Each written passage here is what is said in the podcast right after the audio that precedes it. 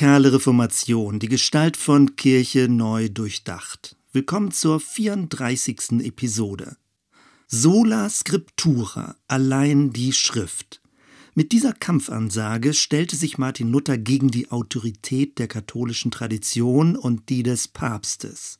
Von nun an sollte allein die Schrift als Quelle göttlicher Erkenntnis gelten und zur einzigen Norm für das christliche Leben werden. Soweit die Theorie. 1522 hatte Luther das Neue Testament ins Deutsche übersetzt und jeder Laie konnte nachlesen, ob es sich in der Heiligen Schrift so verhielt. Paradoxerweise führte das Studieren der Bibel nur für kurze Zeit zu mehr Einheit unter den Reformwilligen. Solange es gegen den katholischen Klerus und die kirchliche Tradition ging, war man sich noch einig. Im weiteren Verlauf wurden von den radikaleren Reformatoren aber auch die weltlichen Fürsten scharf kritisiert. Die Bibel sollte zum Gestaltungsprinzip für das gesamte öffentliche Leben werden. Alles sollte an der Schrift gemessen werden. So verwies die Bauernbewegung auf das göttliche Recht zur gemeinschaftlichen Nutzung des landwirtschaftlichen Ertrages. Des Weiteren kämpfte Thomas Münzer mit der Bibel gegen die wirtschaftliche Ausbeutung und die soziale Ungerechtigkeit. Gleichzeitig warf man den evangelischen Hauptreformatoren vor, dass sie die Heilige Schrift nur nach ihren Vorstellungen auslegen und als Machtmittel gegen Andersdenkende verwenden würden. Konrad Grebel schrieb bereits 1524 in seinem Brief an Thomas Münzer, es gibt mehr als genug Weisheit und Rat in der Schrift, wie man alle Stände, alle Menschen lehren, regieren, weisen und fromm machen soll. Zitat Ende. Im selben Brief beklagte er auch, dass sie lange Zeit nur Zuhörer und Leser der evangelischen Prediger gewesen waren. Jetzt aber, wo sie die Schrift selbst zur Hand genommen hätten, sind sie in vielen Punkten eines Besseren belehrt worden und würden nun die fehlerhaften Auslegungen der evangelischen Reformatoren erkennen. Wir beobachten also folgendes Phänomen. Je mehr Menschen in der Bibel lasen und ihre Einsichten und Perspektiven einbrachten, desto vielfältiger wurde die Bibelauslegung. Auch die Hoffnung, dass sich die Bibel selbst auslege, führte keineswegs zu mehr Eindeutigkeit. Stattdessen bewirkte das allgemeine Priestertum eine Pluralisierung des Bibelverständnisses. Martin Luther und die anderen Hauptreformatoren standen damit vor dem Problem, dass ihre Reformen aus dem Ruder liefen und teilweise eine Richtung nahmen, die nicht ihren Vorstellungen entsprachen. Deswegen mussten sie klären, wie die Schrift auszulegen wäre. Wie sollten biblische Themen und Texte gewichtet und zugeordnet werden? Was war das leitende Prinzip für eine evangelische Bibelauslegung? In diesem Zusammenhang stoßen wir auf die lutherische Formel das, was Christum treibet. Gemeint ist, alle Texte sind danach zu beurteilen, ob sie das Werk Christi voranbringen. Deswegen wertete Luther den Jakobusbrief und die Offenbarung ab und schied die griechisch-apokryphen Schriften des Alten Testaments aus. Luther begründete damit einen Kanon im Kanon. Anhand seines Christusverständnisses kategorisierte er die Bibelpassagen und legte deren Gültigkeit fest. Dass wir es hierbei nicht mit einer neutralen Vorgehensweise zu tun haben, müsste jedem klar sein. Die radikaleren Reformatoren waren bei vielen Bibelthemen anderer Meinung und widersprachen. Um uns in den historischen Konfliktfeldern besser orientieren zu können, schlage ich folgendes Koordinatenkreuz vor. In der vertikalen Linie steht oben Geist und unten Buchstabe. In der horizontalen Linie steht links Altes Testament und rechts Neues Testament. Geist und Buchstabe AT und NT. Je nach Mischung oder Gegenüberstellung ergeben sich unterschiedliche theologische Anschauungen und Konzepte. Beginnen wir mit dem oberen Stichwort Geist. Wer das Wirken des Geistes oder einen inneren Herzensglauben stärker als alles Äußere betonte, vertrat eine spiritualistische Ansicht. Dabei wurde auf den zweiten Korintherbrief Kapitel 3 Vers 6 verwiesen. Der Buchstabe tötet, der Geist aber macht lebendig. Karlstadt und Thomas Münzer betonten, dass ungebildete Bauern, auch wenn sie nicht lesen konnten, in der Tiefe ihres Herzens vom Geist berührt werden können. Extremer Spiritualismus wertete sogar alles Sichtbare ab. Keine sichtbare Kirche, keine Notwendigkeit von Abendmahl und Taufe, keine Bedeutung der Buchstabenbibel. Wahrer Glaube sei innerlich und habe keine äußere Formung.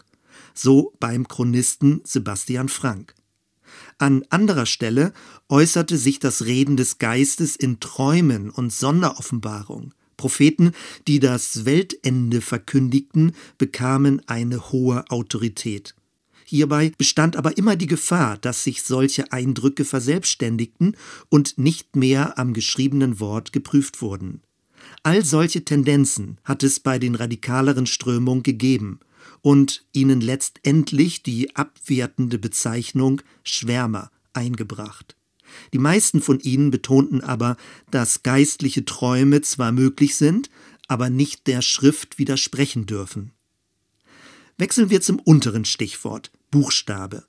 Bei dieser Position wird herausgestellt, dass das geschriebene Wort nicht nur Hinweis auf Gottes Reden, sondern wörtliche Offenbarung sei. So wie Jesus in der Wüste dem Satan ein Es steht geschrieben entgegenhielt, muss die Bibel buchstabengetreu zitiert und befolgt werden.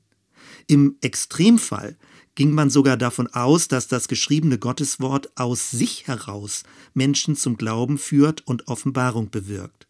Das Wirken des Geistes wäre damit überflüssig und das Bibelbuch bekäme eine quasi magische Mächtigkeit. Mit so einer Ansicht ging die Betonung der sichtbaren Zeichen einher, sichtbare Kirche, ein im materiellen Abendmahl anwesender Christus oder die Taufe als Heilsritual. In den meisten Fällen entsprach das nicht den Ansichten der radikaleren Reformatoren, die sich gerade gegen eine ausgehöhlte Sakramentalisierung wandten, außer beim Thema sichtbare Kirche, also der Gestalt von christlicher Gemeinschaft. In diesem Bereich kam es zu einer neuen, am Wortlaut orientierten Regelorientierung. Die Bannpraxis der Schweizer Brüder oder die als biblisch notwendig empfundene Gütergemeinschaft der Hutterer sind Beispiele dafür. Wir können festhalten, die radikaleren Strömungen schwankten vielfach zwischen den Extremen Spiritualismus und Biblizismus hin und her. Nur wenigen gelang es, wie zum Beispiel dem täuferischen Theologieprofessor Balthasar Hubmeier, eine Balance zwischen Geistwirken und geschriebenem Wort herzustellen. Der Geist bedient sich des Wortes und das Wort wird erleuchtet durch den Geist. Wegweisend war auch die Ansicht vom Täuferführer Pilgram Mapek, er sprach davon, dass Gottes Geist das innere Zeugnis wirke und die Schrift als ein unterstützendes Mitzeugnis fungiere. Besonders die Täufer drängten darauf, dass die Erfahrung der Gnade Gottes nicht ohne Frucht bleiben sollte. Ihnen war wichtig, dass Gottes Heilswirken im Menschen zu einer erkennbaren Änderung des Lebens führte. Das Unsichtbare dränge in das Sichtbare. Es ging um ein Leben in der Nachfolge Jesu, um Glaube, der in der Liebe tätig wurde. Schwierig wurde es aber immer dann, wenn anhand der äußeren Lebensführung auf die innere Verfasstheit des Gläubigen geschlossen werden sollte. Dann wurde aus der Freiheit in Christus eine neue moralisierende Regelorientierung. Das zweite Spannungsfeld ist die Zuordnung von Altem und Neuem Testament. Hat das Neue Testament Vorrang vor dem Alten? Ist mit dem Neuen das Alte beendet oder vollendet? Geht es um eine Zäsur oder um eine Fortentwicklung? Ist das AT die eigentliche Bibel der ersten Christen und das NT nur ein Kommentar? Oder ist das NT die christliche Bibel und das AT entbehrlich? Aber kann man das Neue Testament ohne das Alte überhaupt verstehen? Wechseln wir damit zum linken Stichwort im Koordinatenkreuz, das Alte Testament. Der sogenannte Bildersturm, also das Entfernen von heiligen Bildern, wurde mit dem zweiten Gebot, du sollst dir kein Bildnis machen, begründet. Wenn man das AT eher buchstabenorientiert liest, dann kann man damit auch heilige Kriege, die Todesstrafe, das Königtum, den Bau von Tempeln und einen besonderen Priesterstand herleiten. Letztendlich läuft es dann auf eine monarchische Theokratie hinaus. Der König oder der Papst regieren das Volk im göttlichen Auftrag. Die christliche Gemeinde wird dann als Volk Gottes analog zum Volk Israel verstanden. Ganz in diesem Sinne begründete in Zürich der Hauptreformator Huldrych Zwingli die Säuglingstaufe mit der alttestamentlichen Praxis der Beschneidung. Das bleibt bis heute irritierend. Aber auch bei den radikaleren Strömungen gab es teilweise eine deutliche Betonung des Alten Testaments. Auffällig war dieses im Täuferreich zu Münster. Dort wurden alttestamentliche Gerichtsprophetien in direkter Weise in die Gegenwart verlängert, mit fatalen Folgen. Die Mehrheit der radikaleren Strömung deutete das Alte Testament aber eher typologisch oder allegorisch. Gemeint ist, die Geschichten des AT wurden als Bilder und Vergleiche für die christliche Gemeinde verstanden und nicht als direkte Anweisung, die Gesellschaft zu regieren. Wechseln wir als viertes zum rechten Stichwort Neues Testament. Schon in der frühen Kirche hat es Versuche gegeben, das AT als abgetan hinzustellen und ganz wegzulassen. Das hatte verhängnisvolle Konsequenzen. Vielleicht erklärt sich daraus, dass die Hauptreformatoren so viel Gewicht auf die Einheit des Heilshandelns Gottes und damit auch auf das Alte Testament gelegt haben. Die Täufer dagegen haben darauf bestanden, dass das NT von höherem Gewicht sei und das AT nicht nur fortschreibt, sondern teilweise auch korrigiert. Besonders die Schweizer Brüder beriefen sich auf die Bergpredigt von Jesus und bemühten sich, ihr Leben daran auszurichten. Wie schon erwähnt, führte dieses aber teilweise zu einer Radikalisierung der Bannpraxis. Es sollte nur so gelebt werden, wie es ausdrücklich im Neuen Testament, insbesondere in den Evangelien, geboten war. Wir können festhalten, bei den radikaleren Strömungen wurden, wie auch schon bei den Stichworten Geist und Buchstaben, die Extreme stärker ausgelotet. Wenn also das AT speziell mit seinen Gerichtsprophetien und Gewaltandrohung direkt angewendet wurde, landen wir beim Täuferkönigreich zu Münster wenn auf der anderen Seite das NT in seinem Wortlaut nicht als die letztgültige Offenbarung verstanden wurde, sondern als eine Durchgangsstation zu noch mehr vernünftiger Klarheit, dann landen wir bei den Antitrinitariern und Rationalisten. Die Täufer wurden zu Unrecht beschuldigt, das Alte Testament abzulehnen. Ihnen ging es bei aller Zusammengehörigkeit um eine Vorrangstellung des Neuen Testaments. AT und NT verhielten sich wie Verheißung und Erfüllung. Aus ihrer Sicht korrigierte Jesus einzelne Linien des ATs, sodass diese für Christen nicht mehr normativ waren. Es ging nicht um eine abstrakte Gegenüberstellung von Gesetz und Evangelium, sondern um eine zum Besseren veränderte Lebensführung. Sie betonten den irdischen, leidenden Jesus und nicht den triumphalen, zum Himmel aufgefahrenen Weltenherrscher, wie es seit dem vierten Jahrhundert üblich wurde. Auf diesem Wege kamen sie zur Verweigerung des Kriegsdienstes und des Staatseides.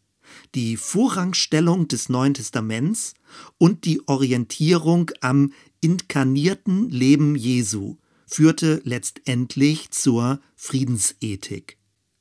Abschließend Anregungen und Fragen. Erstens, wie eindeutig ist die Bibel? Wer in verschiedenen christlichen Milieus unterwegs ist, trifft immer wieder mal auf den Begriff bibeltreu. Wenn es meint, dass Christen die Gründungsdokumente ihres Glaubens kennen und ernst nehmen, ist das voll zu unterstützen. Oftmals scheint damit aber folgende Vorstellung verbunden zu sein, nämlich, wenn wir uns nur genau genug den biblischen Text ansehen, wissen wir eindeutig, was christlich ist und was Gott will. Und dann wird es Einheit unter den Christen geben. Dazu kann man nur sagen, schön wär's. Die Hoffnung auf die Klarheit der Schrift ist naiv. Selbst wenn wir den Urtext in hundertprozentiger Reinheit hätten, gäbe es vielfältige Kontroversen in Bezug auf die Auslegung. Das war ja gerade die Ernüchterung in der Reformationszeit. Man wollte die Autorität des katholischen Lehramtes abschaffen, merkte aber bald, dass es ohne Lehrautorität nicht ging. Irgendwie musste entschieden werden, wie die verschiedenen biblischen Aussagen gewichtet und zugeordnet werden sollten. Wer also behauptet, das richtige Bibelverständnis zu haben, macht sich lächerlich. Letztendlich gibt eine solche Person nur zu erkennen, dass sie ihr eigenes Vorverständnis und die damit zusammenhängenden Auslegungsprinzipien nicht ausreichend reflektiert hat. Zweitens ist die Bibel in sich dialogisch. Woran eigentlich liegt es, dass aus der Bibel so häufig Standpunkte abgeleitet werden sollen? Ist es der Wunsch nach Klarheit und Eindeutigkeit? Braucht es solche Klärungen, um eine christliche Identität aufzubauen, auf der richtigen Seite zu stehen und Grenzen nach außen zu ziehen? Im schlimmsten Fall wird aus dem christlichen Glauben ein in sich geschlossenes Lehrsystem. Was aber wäre, wenn die Bibel mehr einer Landschaft als einem Gebäude entspräche? Das Alte Testament wäre dann wie eine imposante Gebirgskette mit grünen Tälern, abenteuerlichen Schluchten und bedrohlichen Abgründen. Und immer ist Gott als Begleiter dabei. Dann wäre die Bibel keine monologische Mitteilung vom Himmel, sondern eine Geschichte, in die ich hineingelockt und hinein verflochten werde. Plötzlich sitze ich nicht mehr distanziert auf der Zuschauertribüne des Lebens, sondern bin mitten im Geschehen, wie Simon von Kyrene, der unerwartet Jesu Kreuz tragen musste. Die Bibel hat dann keine Flächigkeit, sondern Tiefe. Sie ist keine Fotografie von göttlichen Wahrheiten, sondern ein Fenster in Gottes neue Welt. Gottes Wort hat eine dialogische Struktur und lädt ein, mit Gott ins Gespräch zu kommen. Auf diese Weise kommt zur Dualität von Geist und Buchstaben eine dritte personale Komponente, die der lernenden Gemeinschaft hinzu. Im gemeinsamen Studieren der Bibel öffnet der Geist uns den Sinn für Gottes Zukunft. Dieser Prozess kommt erst endgültig zum Abschluss, wenn Christus, der Messias, für alle erscheint. AT und NT weisen bei aller Abgeschlossenheit über sich hinaus. Gottes Offenbarung geschieht nicht als abstrakt zeitlose Wahrheit, sondern ereignet sich in einem geschichtlichen Prozess. Das erfordert eine kontextuelle Bibelauslegung. Deswegen war auch die Reformation nicht das Ende der Geschichte, sondern nur eine weitere Etappe auf diesem Weg. Soweit erstmal. Wir hören uns bei der nächsten Episode. Bis dann.